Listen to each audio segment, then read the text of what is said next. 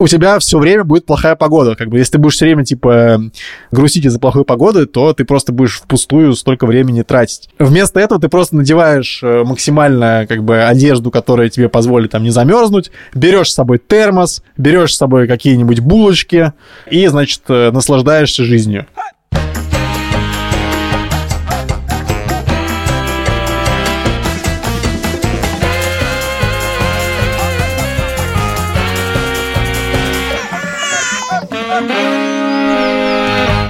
Привет, меня зовут Александр Борзенко, и это подкаст «Сперва роди». Подкаст о родительстве, где мы не даем советов, а только делимся своими тревогами, переживаниями и смешными историями. Детей, которых я постоянно обсуждаю в этом подкасте, зовут Петя, ему 14, Тише недавно исполнилось 12, а Мане совсем скоро исполнится 10 лет. Страшно подумать. Это мой последний, возможно, на данный момент ребенок. Твой голос стареет на глазах. С однозначным значением в возрасте. Занимательная статистика с Александром Борзенко. А лучше скажите, как вас зовут, потому что все уже забыли. Меня зовут Юра Сапрыкин, у меня есть сын Лев, а, ему три года и шесть месяцев, то есть три с половиной года. А, я напоминаю... Занимательная статистика с Юрием Сапрыкиным. Откройте приложение Инстаграм, там внизу такая лупа. Нажимаете на нее, поиск, вбиваете сперва Роди, попадаете на страницу нашего подкаста и подписываетесь. Там очень занимательный контент. Меня зовут Владимир Цибульский, моей дочери Соне 3 года и 3 месяца. Партнер этого эпизода Яндекс Go. Яндекс Go есть специальный тариф для детей, он называется детский. В тарифе детский вы можете выбрать кресло, которое по возрасту соответствует, которое вам нужно вашему ребенку очень удобные. Кресла реально там удобные. Если вы никогда не пользовались им, то вы можете получить скидку по промокоду «Сперва ради». Ребят, вам не кажется, что сегодня какое-то настроение такое осеннее у вас, да? Да. А, значит, короче, история. Вышли мы гулять в воскресенье или в субботу, не помню, на выходных. Я, Соня и Олеся. Идем по дороге в парк, и нам встречается рядом со стройкой лужа. Но это не просто лужа, а такая, знаете, то, что в свинки Пеппи называют мади падл. Ну, типа, что там реально грязь внутри нее. И Соня начинает ходить по ней. Она в сапогах? Да, да, да. Олеся так морщится, морщится, морщится, смотрит на нее, морщится. И дальше Соня совершает следующее действие. Она становится на колени в этой луже да. и опускает в нее руки. В этот момент Олеся не выдерживает и просто такая нет! Нет! Нет! Блин. А ты что? А я наблюдаю. Предупреждаю. Кто будет дергаться, всех перемочь. Если бы Лева опустился на колени и поднял руки вверх, я, как святой отец, не предпринял бы ничего. Я просто благословил. Но вообще я бы адски злился. Лева иногда пытается специально позлить тебя, если, допустим, ну, когда ты идете, и ты такой, нет, нет, нет, нет, пожалуйста, он такой специально так медленно семенит, семенит, семенит к луже, но со мной такого не случалось. В общем, похоже на кризис трех лет. Наш диагноз.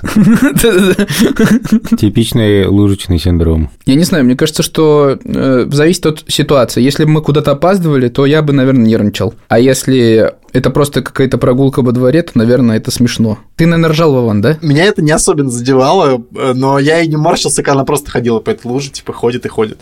Борзян, а ты бы что сделал? Я могу привести пример с грязью на кухне. Ну вот, например, то, собственно говоря, я в каком-то из недавних выпусков рассказывал, как Шура с Петей уехали в Италию, и внезапно оказалось, что я гораздо более нервно отношусь к таким вещам. У Мани есть такая манера, Мань, сори, я расскажу. Ладно, давай. А, да, один из одна, моих, одна, одна из одна, моих одна, трех детей. Одна моя дочка, которая mm-hmm. скоро будет 10, но мы не будем говорить, кто это, mm-hmm. любит оставлять фантики по всему дому. Нет, мне кажется, вообще не про это, Борзен. Ты говоришь про системную проблему, есть какой-то один инцидент. Правда, вчера это стало уже системной, потому что вчера мы пошли с Соней на площадку, и там была лужа, и она ходила снова в ней вдоль и поперек, и у нее изначально не были надеты, знаете, такие на штанах, такие специальные штуки, которые надеваются под обувь, и, соответственно, в обувь ничего не, не проливается в сапоги. Вот, но я надел это позже того, как она стала ходить по лужам. И, в общем, когда они пришли домой, Олесь мне сказала, что там все ноги были, короче, мокрые, и Соня ходила по факту в мокрых ботинках, э, не знаю, полчаса.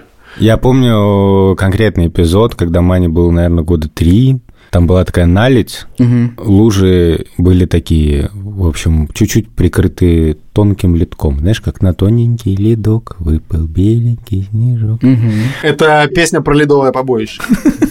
Ирины Аллегровой. И Маня все время там бегала, и Шур говорил, что не бегай, Маня, пожалуйста, не бегай, ты типа поскользнешься, и Маня, бац, падает в лужу примерно. Потом Маня опять начинает. В общем, и тогда я помню, что Шур довольно сильно разозлилась. Ну, в общем, когда у тебя ребенок в машине, мокрый, холодно, грязно, и все это происходит осенью, это чудовищно. И, как я ловко подвел, тему нашего эпизода осень. Мы решили позвонить сегодня Юрию Шевчику и узнать у него, что, Что же такое такое осень. осень?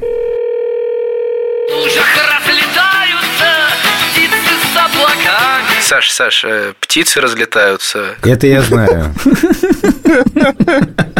Многие птицы гибнут, кстати.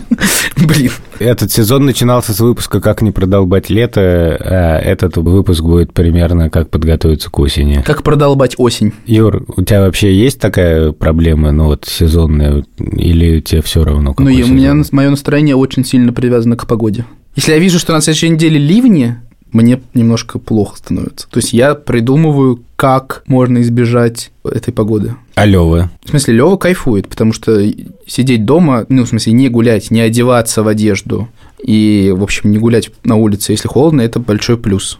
Но еще есть Йонси, с которым надо гулять. Ой-ой. Ну, короче, это типа не хочется, чтобы это была неделя карантина домашнего. Потому что понятно, что очевидное решение можно просто забиться под одеяло и э, смотреть Вспыша. «Любовь и голуби», Не, Борзенко смотрит голуби и голуби. особенно если речь про выходные. Будни приходит няня и играет с ним дома, но вот если выходной, то надо что-нибудь предпринять, куда-то поехать, чтобы скрасить эту погоду. Не, если, если не сильный дождь, во-первых, можно гулять. Просто одеваешься в непромокаемую одежду. Просто Вован живет в Риге, чтобы вы понимали. Там типа все время идет дождь. Сейчас, кстати говоря, вот мы начали говорить про, плохую погоду. Очень плохой погоды особо не было. Была сейчас вообще отличная погода. И мы ходили гулять, и все норм. Но я просто подумал, что как раз про, почему я сказал про непромокаемую одежду, потому что, оказывается, люди изобрели реально одежду для любой погоды. И я недавно прочитал в Твиттере такую мудрую мысль. Знаете, какая мудрая мысль? Ну-ка. Почему мне никто не сказал раньше, что если одеться тепло, то на улице будет не холодно? Потрясающе. Лично я так и не смог добиться э, какого-то большого успеха в этом, потому что, например, сейчас я хожу в зимней куртке. То есть это максимум э, тепла, который я могу получить, и мне уже сейчас норм. То есть зимой мне будет холодно, и так происходит каждую зиму. Но если слабый дождь, то можно идти гулять. И, например, Скажи мне что-нибудь грязное. лужа. А, лужа. В детском саду у Сони, например, сказали, что нужно принести непромокаемые штаны, непромокаемую куртку, непромокаемые ботинки, потому что они ходят гулять в любую погоду. И это прикольно. И, в принципе, мы тоже стараемся гулять, даже если идет дождь, если он не сильный. То есть ты все равно, ну, зайдешь в кафе, там какой-нибудь посохнешь. В общем, это прикольно. Типа то, что ты все равно тусишь на улице. Знаешь, почему такой веселый? Потому что у тебя нет проблемы, что тебе надо уговаривать Соню одеться в новую одежду. Да. Мы можем заказать Леве новую одежду и такие, ой, сейчас супер. Но это может лежать просто полгода до следующей осени, и Лева вырастет, и он не сможет это надеть на себя, потому что он говорит, что нет, я отказываюсь, и все. И поэтому, почему я люблю лето, что там просто может голый носиться везде, и все. Не нужна одежда просто. Поэтому, короче, очень влияет на настроение, особенно утреннее, когда нужно собраться, и тут начинается, что «О, нет, я это не буду, я хочу вот это». Он выбирает пижамные штаны. Вместо того, чтобы непромокаемые штаны, ты просто идешь в пижаме в детский сад, э, потому что просто ты водишь там уже уж как-нибудь сам разберись. Вот. Забирайте. Забирайте, да. Это, это вам. Слушайте, вообще нужно немного спеть э, гимн штанам, которые изобрели- Давайте. Штаны. Вы мои Штаны непромокаемые. И пижамные. Не, пижамные промокаемые. Короче, непромокаемые штаны это просто как бы что-то с чем-то. В общем, ребенок, такое ощущение, что бы он ни делал, они никогда не промокнут. В моем детстве, например, было у тебя максимум защиты это резиновые сапоги. Ты надеваешь резиновые сапоги и, типа, ходишь по лужам, и ты как королем себя чувствуешь, да? Потому что, типа, они не промокают, и ты такой, типа, ха-ха, мне море по колено, та-да-да-да, вот, ходишь, в общем, довольный в сапогах. А теперь ты можешь как будто по этой луже ходить хоть по грудь. Мне кажется, это просто следующий уровень вообще кайфа. У тебя-то что по штанишкам? Ну, по штанишкам я уже рассказывал, что был какой-то момент, когда Маня должна была пойти гулять с дочерью одного из ведущих э, подкаста «Деньги пришли». Перед этим, типа, минут 45 я пытался ее уговорить надеть зимние штаны, потому что там было холодно. Маня отказалась, потому что ей неудобно. Ну, как бы у нее есть такое с одеждой, что ей все время кажется, что ей будет неудобно, что ей будет тесно. И мы договорились, что Маня все-таки наденет эти штаны, но если ей станет там неприятно, то мы там где-нибудь пойдем и переоденем. Маня, короче, ненавидел меня всю дорогу. Я ей, когда мы вышли, мы пошли в парк Горького, я сказал, давайте пойдем переоденем. Маня сказала, что типа вообще нет, и все. Но потом, когда они встретились уже, то началась веселая беготня, и про штаны было забыто, и никаких проблем не было. Партнер нашего эпизода – сервис Яндекс.Гоу. У них есть специальный тариф, детский, и они там специально тренируют своих водителей, чтобы правильно обращаться с детьми. Нас бы кто-нибудь тренировал для этого. И, в общем, я, честно говоря, не знал, что там есть какая-то специальная тренировка. С другой стороны, я практически, ну, раньше не пользовался этим тарифом детским. В общем, там три пункта. Безопасность заключается в первую очередь в том, насколько я понимаю, что сам водитель должен проверить, сидит ли ребенок правильно в кресле, и пристегнуто ли это кресло по всем правилам. Надо сказать, что я однажды уже из- изучал, когда кто-то из детей был маленьким, я прям подробно изучил, кто куда должен сидеть, какой стороной, и это та еще наука. Второй пункт, на что обращают внимание водителей этого тарифа, что перед тем, как пристегивать ребенка, нужно спросить, можно ли это сделать. Это довольно клево, потому что, как мы помним, например, Лева, кажется, не очень любит, когда к нему прикасаются. Мы, кстати, вчера ехали в аэропорт, и водитель правда спросил, э, можно ли я возьму его. Леве даже самому важно, когда спрашивают. Он прям чувствует. Мы как бы дали разрешение, он такой вроде более-менее расслабился. Да, и третье, что не надо вмешиваться в разговоры между детьми и родителями. С одной стороны, это, наверное, правильный пункт, но я люблю говорить просто с таксистами. И на самом деле, когда я еду с ребенком, ну, у меня не то, что вот прям много такого опыта, но если, например, водитель откуда-то приехал, для меня это повод еще раз поговорить, что мир разный, мы вокруг разные, говорим на разных языках, и это клево. Если вы никогда не пользовались им, то вы можете получить скидку по промокоду «Сперва ради». В общем, спасибо еще раз Яндекс.Гоу за то, что поддерживает наш подкаст. Всем, как говорится, удачи на дорогах. Осень как бы два состояния есть, когда солнышко и листья шуршат, вот эти вот разноцветные, очень красиво. И большая часть осени – это Свинцовое небо. Да, которая очень влияет на твое настроение. Со штанами все ясно. Но что делать с настроением? Не, ну, у меня есть иногда ощущение, что у меня случаются какие-то сезонные обострения. Ну, в смысле, что мне кажется, что я осенью становлюсь более таким мрачным, раздражительным и склонным к панике по поводу работы, и Мгм. это все влияет сильно на отношения с детьми. Кроме того, у детей, мне кажется, тоже бывает такое. Ну, знаешь, вот типа состояние, когда ребенок там вылез из кровати выходной, он уже там посмотрел примерно кучу мультфильмов. Шлака. Да, и так и подходит к окну, смотрит в окно, и там просто такая серость. И Ну такой, там отвратительно. Пап, мне скучно. Типа, что делать? О, блин, капец. И я такой просто, да, да, я, да, мне тоже. Иди, да, иди поиграй. Иди поиграй. Иди переводи Библию. Септуагинты. А, Ни слова больше, пап. Спасибо. И, в общем, короче, это мрачняк, реально. У меня, значит, бывают такие осени, прошлое, например, когда я просто понимаю, что я вообще ничего не хочу делать, не могу делать, и вообще кажется, что все очень сильно мрачно. Вот. И как правило, выясняется, что это просто... Так оно и есть. Оказывается, что я просто понимаю, такой, блин, походу я просто не пил витамин D. И потом начинаю пить витамин D, и мне как бы снова становится норм. И в моем случае, да, такое Ты ощущение, прям чувствуешь, что вот это супер. влияет? А у этого витамин D вообще работает? Маленький дисклеймер. Ага. Мы не даем медицинских советов. По поводу любых витаминов, препаратов и так далее, посоветуйтесь с врачом, которому вы доверяете. Короче, да, реально, я не знаю, работает он, не работает, как бы, возможно, это просто плацебо, я не хз. Короче, смысл в том, что реально... Ты чувствуешь связь. А, да, да, я чувствую, что прямо мне становится получше. Вот, но вот этой осенью я начал превентивно его пить, и поэтому надеюсь, что этой осенью не случится как бы такого адского провала, а, такой серотониновой ямы, которая бывает наступает осенью. Серотониновые лужи.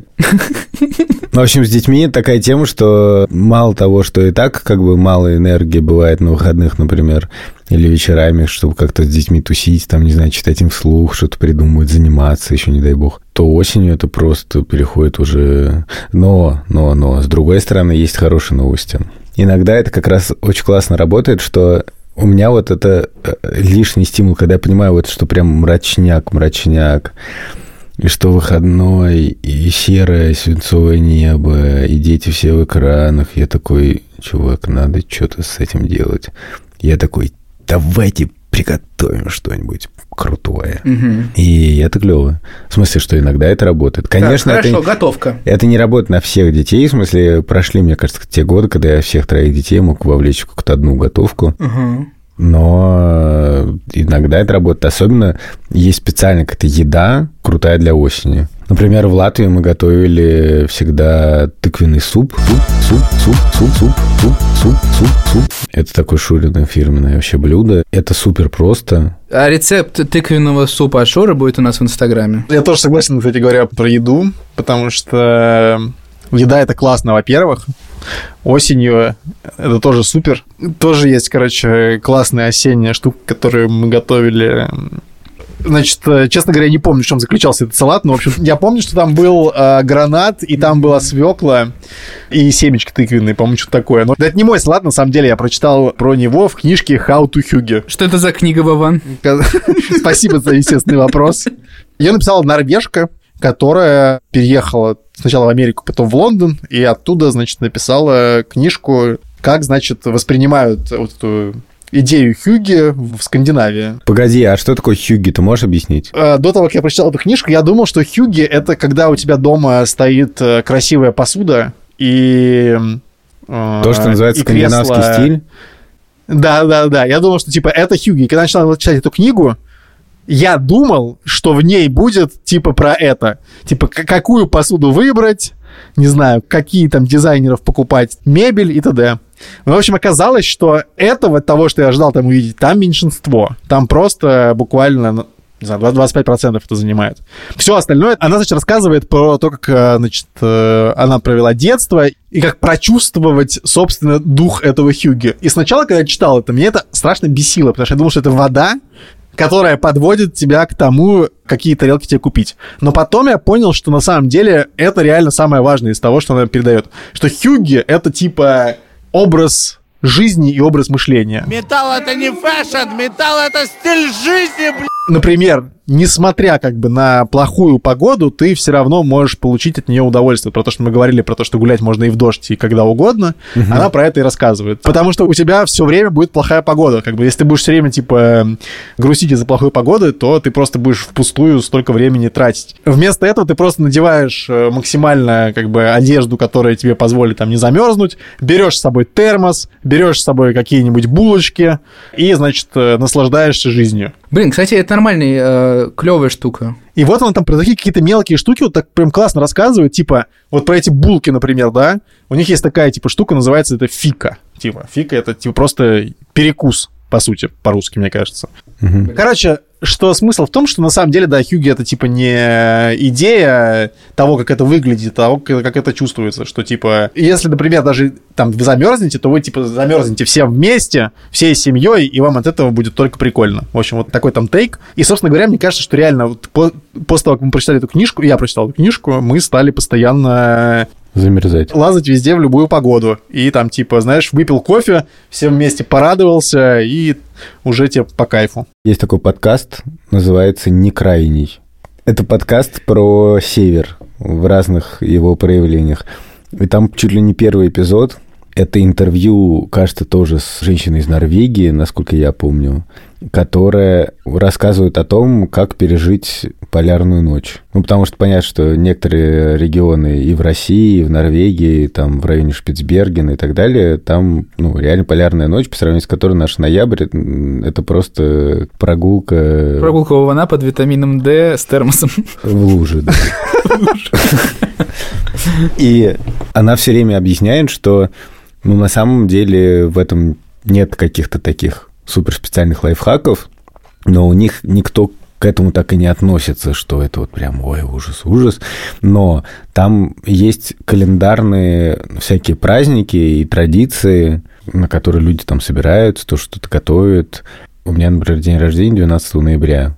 Часто перед своим днем рождения у меня плохое настроение, не хочу никого собирать. Но практика показывает, что если через это переступить и собрать как- какое-то количество людей и так далее, то это какого-то заряда Круто. хватает. Устроить праздник. Ну да. Я хотел вас спросить о психотерапии. Вован, ты ходишь к психотерапевту сейчас? Да, психотерапия максимально, кстати, помогла, потому что, значит, у меня не было летом, и я уже как бы такой, типа, все, я не хочу никакую ни терапию, ни психотерапию, вообще ничего не надо уже, и все. Только первый раз я поговорил с терапевткой, и сразу все начало налаживаться. И сразу солнышко, солнышко выглянуло. Да, да, да. Это был первый наш созвон. А второй созвон был а, в мой день рождения. Ага. И я тоже такой, типа, все, день рождения, грустный праздник, ничего мне не хочется. Созвонился с ней, все нормально стало. Так что терапия вообще топ. В моем случае. Просто я, короче, максимально доволен. Вот завтра снова у меня будет. У меня к психотерапии довольно сложное отношение. Ну, в смысле, сложный опыт. Но к чему я постепенно пришел, что чем более прикладная у меня задача, тем это эффективней. То есть, Психотерапия ты имеешь? ну да, да, да. То есть, когда я просто сам придумываю, пытаюсь какие-то общие вещи понять там и так далее, то это все быстро превращается, ну, непонятно что, и мне уже не хочется ходить, в общем, и так далее. А если какая-то прикладная задача, я, в принципе, думаю, что если считать, что вот, типа, надо вот прожить вот этот тяжелый период, Да. то, может, это и норм. Но, не знаю, я не то, что сейчас собираюсь идти. Мне кажется, норм задача, мне грустно осенью, что делать. Но я, я думаю, что в первую очередь это не, не- не- терапия решает. Это как, знаете, э, был такой эссе в э, Нью-Йорк Таймсе э, с заголовком что-то типа «Ваш мозг вообще-то создан не для того, чтобы думать». И там про то, что когда ты такой типа блин, что-то я там все время грущу там, или у меня ничего не получается, или мне ничего не хочется. И первым делом выясняется часто, что ты мало спишь, плохо ешь, спортом не занимаешься, а твой мозг вообще-то к нашим условиям вообще-то не сильно адаптирован. Он живет там по своим правилам, которые там сто лет, ну, не сто лет, а много-много лет назад сформировались. Это точно Владимир Цибульский, а не Федор Катасонов? А не Станислав Дробышевский. И он заботится о том, чтобы, типа, у тебя вовремя там поступило, короче, нужное количество сахара в кровь, чтобы у тебя там нормально еда переварилась, чтобы у тебя ноги, руки двигались. Вот э, это, вот это забота мозга, на самом деле, твоего. В общем, а ты вот такой, типа, блин, мне нужно решать важные задачи, добиваться поставленных целей. Я вот понял, что спорт это очень круто. Был период, когда я все время играл в футбол, сейчас реже, и я понимаю, что было бы классно сейчас, типа, раз в неделю все такое что-то устраивать. Но интересно, можно ли это сделать с детьми? Я недавно, собственно говоря, спросил у Тиши и Пети, что они думают про спорт. У Мани пока не спрашивал, но спрошу обязательно. Петя мне сказал, что у него и так, короче, вся неделя забита, и он не хочет еще тратить на что-то время. А Тиша сказал, что футбол он не хочет играть, но я вот думаю, было бы прикольно, есть ли какой-то спорт, на который можно было бы ходить вместе с детьми. Мне кажется, в Москве там столько всего. Ну да. Мне, кстати, спорт очень помогает, когда у меня плохое настроение. Вот что мне действительно помогает. Что вы перечислили еду, еду, в смысле, да, у меня тоже есть такая штука. То есть, если мне не очень, я просто импульсивно заказываю очень много фисташек. Второй пункт – это Пивко. теннис. Первый раз слышу, что Юра играет в теннис вообще. Я, то, я тоже. Я знаю, что Шмагун играл в теннис. Да, Мне очень помогает, потому что это, ну, это типа бокс для слабаков. Ну, типа, если не хочешь бить э, кого-то грушу или кого-то, то ты можешь просто отбивать мяч. Это, ну, в смысле, это похоже по эффекту, что ты выплескиваешь плохую энергию. И ты выходишь... Плохой мяч. Плохой мяч. На тебе. Ненавижу круглые объекты. Вот, и я реально выхожу с тенниса, и я чувствую себя очень хорошо, даже если я под дождем иду. Если меня заливает просто с ног до головы, я такой иду и смеюсь. Есть еще одна тема, что иногда нужно преодолеть себя и куда-то пойти. У нас просто с этим плохо. Мне кажется, что мы в целом, как семья, довольно тяжелые на подъем. Ну, еще бы вас так много. Недавно у меня было такое удивительное счастье в жизни. Я сидел в редакции, и мой коллега Филипп Дедко говорит, слушай, у меня тут лишний билет в театр, типа, не хочешь? Я не был в театре миллиард лет, и я пошел, мне прям очень понравилось. Был момент, когда, не знаю, мы вдруг там с Тишей с Маней более-менее спонтанно сходили в музей. И, в общем, на самом деле это клево. Единственное, что я понял, что я вообще не понимаю, при том, что сейчас мы живем в Москве, где куча всего постоянно происходит, я не понимаю, где это все смотреть. Сейчас красивчик врывается такой, журнал Афиша. Да, в мои годы был журнал Афиша. Как скажем, так и будет. А сейчас я как бы не знаю, это, я знаю, что есть какие-то сообщества там про детей, то все, то все со всякими анонсами, просто мне кажется, столько всего. Я когда в последний раз столкнулся с этой проблемой, я такой просто... Я помню, в детстве мне нравился Пушкинский музей. И мы просто поехали с детьми в Пушкинский музей. Было клево, но я понимаю, что есть там куча всего. Я думаю, я еще. думаю, нам нужно устроить опрос в Инстаграме, во-первых, а во-вторых, э, дорогие слушатели, если не сложно, напишите просто Борзенко, вот куда ему с детьми сходить, а то, видите, скучает старик. У меня нет какого-то источника такой информации. Я знаю, что есть куча телеграм-каналов всяких, э, типа «Мама, я в Москве», и там постоянно какие-то анонсы мероприятий, каких-то выставок и так далее. То есть я вообще абсолютно не слежу за этим. Есть несколько опций. Мгм. Недавно мы ездили вместе с Левой на Курской. Есть, э, я делал сторис у нас в Инстаграме, мы ездили вдвоем в музей автомобилей. Я иногда тупо гуглю, куда сходить с ребенком в Москве, и нас иногда это куда-то приводит, какие-то места. Я вообще понимаю, что на самом деле у нас э, алгоритм примерно такой. Мы просто, ну, значит, э, если мы в пятницу не решили, то мы в субботу просыпаемся и такие, типа, что делаем? И вариантов, на самом деле, не так много. Типа, мы обычно либо идем гулять, либо мы идем есть, Ага. либо мы идем на море, в смысле, едем на море смотреть, Блин, вот это опция. либо... Да, это, это офигенная опция, реально. А на, на этих выходных мы ходили в музей. Но не то, чтобы это системно получилось, а получилось так, что нам просто наш друг сказал, а вы знали, что на этих выходных бесплатный музей? Каждое последнее воскресенье месяца бесплатный музей. Мы такие, ого, отлично, все, идем в музей. И пошли Клёво. в музей. Клево. В общем, мы желаем всем хорошей осени, не грустите, следите за своим здоровьем. Впрочем, мы не даем никаких советов. Всем хюги, меня зовут Александр Борзенко. Меня зовут Юра Сапрыкин. Я хотел бы сказать большое спасибо людям, которые помогают нам делать этот подкаст. Продюсер Ки Юлия Яковлева и Лика Кремер, наш редактор Андрей Борзенко и наш божественный саунд-дизайнер Ильдар Фатахов. Всем Глинтвейна и булочек с корицей. Меня зовут Владимир Цибульский. И до следующей недели. На Инстаграм подпишитесь, на Инстаграм подпишитесь. Пока. Я часто перед своим днем рождения, у меня плохое настроение, не хочу никого собирать вообще. Ну еще бы. И практика... Восьмой десяток. Извините. Блин, это потому что я пошутил, у меня вылетело. Вылетела челюсть.